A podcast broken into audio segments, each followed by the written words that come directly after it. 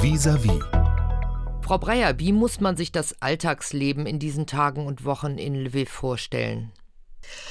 Der Alltag geht weiter, aber trotzdem hat man täglich Einschränkungen durch den Krieg. Also wir haben wöchentlich mehrmals Luftalarm.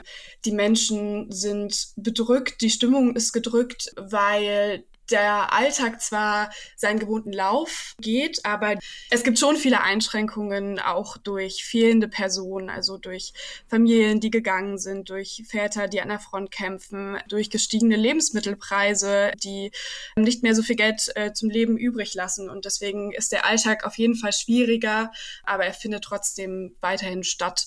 Es gibt einen Alltag. Lviv ist ja nun ganz im Westen der Ukraine und galt immer als eher ruhigere Region. Äh, hat sich das geändert?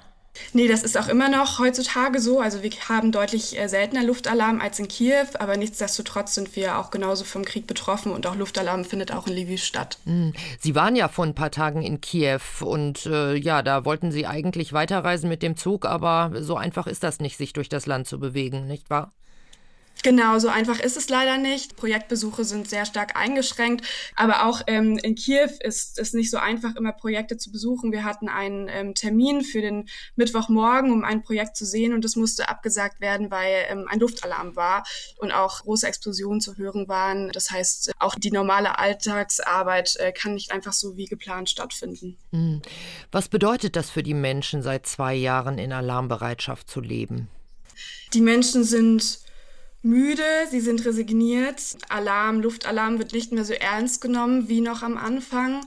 Aber das Leben muss halt irgendwie weitergehen. Es ist schwierig, die Aussichten sind nicht gerade die besten, aber trotzdem ist die Solidarität vor allem auch untereinander immer noch sehr groß. Also wir erfahren das sehr, ähm, die lokalen Caritas-Zentren haben immer noch eine hohe Anzahl von Freiwilligen, die ähm, einander unterstützen wollen.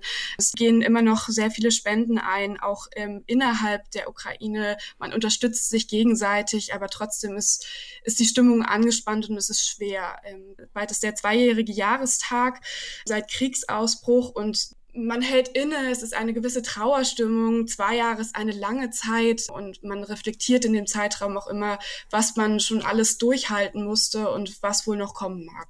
Wie muss man sich das Leben in den Städten vorstellen? Sind da jetzt vor allem ältere Menschen, weil die Männer im Krieg sind oder sind da dann Frauen, alleinerziehende Frauen im Moment, weil ihre Männer an der Front sind mit ihren Kindern alleine oder wie muss man sich das vorstellen?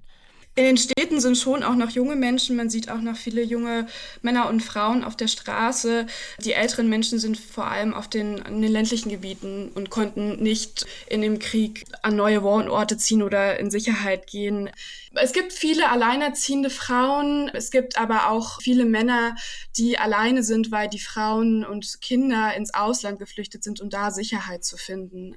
Es ist schon noch ein durchmischtes Bild auf der Straße, aber ähm, in Gesprächen sprechen, ist es oft, dass man nicht so viel erfährt über die männlichen Mitglieder der Familie, weil das ein sehr sensibles Thema ist. Also ich hatte mal eine Stadtführung gemacht in Lviv und wir sind vorbeigekommen in Aufstellern von Soldaten, die gefallen sind, die aus Lviv kamen.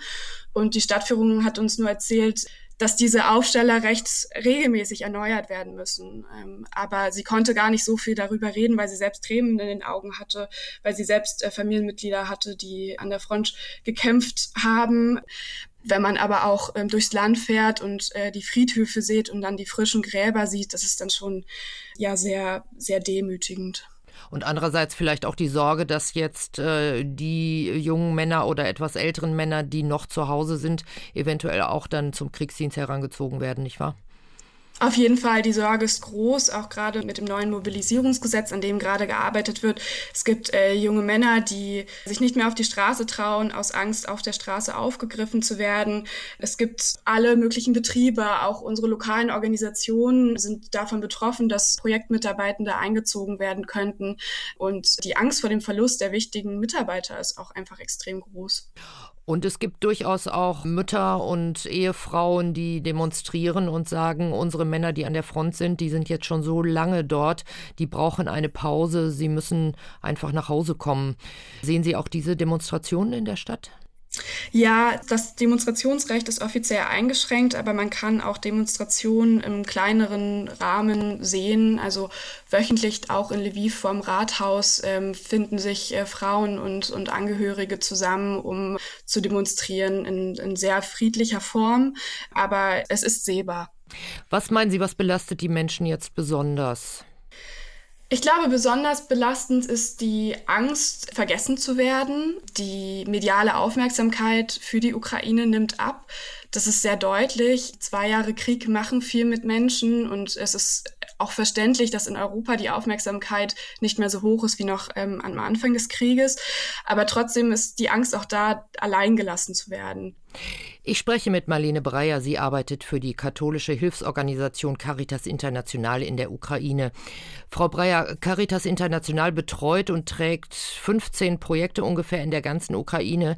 Da geht es um häusliche Pflege für ältere Menschen, aber auch vor allem um Angebote und Sozialprogramme für Kinder und Jugendliche.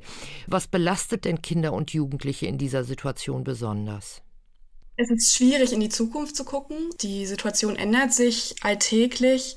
Viele Personen sind weg, viele sind geflohen ins Ausland oder ähm, viele Kinder und Jugendliche haben Angehörige verloren oder mussten selber umziehen. Es gibt eine sehr hohe Anzahl von intern Vertriebenen. Circa vier Millionen Menschen sind innerhalb der Ukraine vertrieben worden. Und deswegen gibt es wenig Sicherheit und Stabilität im, im Leben von Kindern und Jugendlichen. Auch der, der Alltag in der Schule wird immer unterbrochen, wenn Luftalarm ist. Ähm, das heißt, auch ein Schulalltag kann nicht stringent äh, stattfinden. Immer wenn Luftalarm ist, müssen alle Kinder zusammen in, in Keller oder in sichere Räume gehen. Und deswegen ist es auch schwierig, den Unterricht wie gewohnt stattfinden zu lassen. Mhm. Wie helfen Sie als Caritas International Kindern und Jugendlichen? Welche Programme haben Sie da?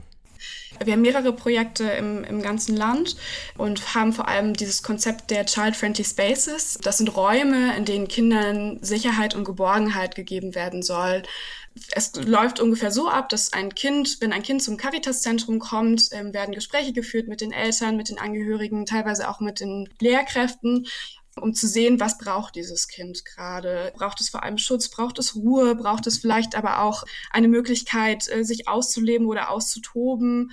Es wird individuell für das Kind geguckt, äh, was gerade dem Kind gegeben werden kann, damit die Bedürfnisse erfüllt werden können.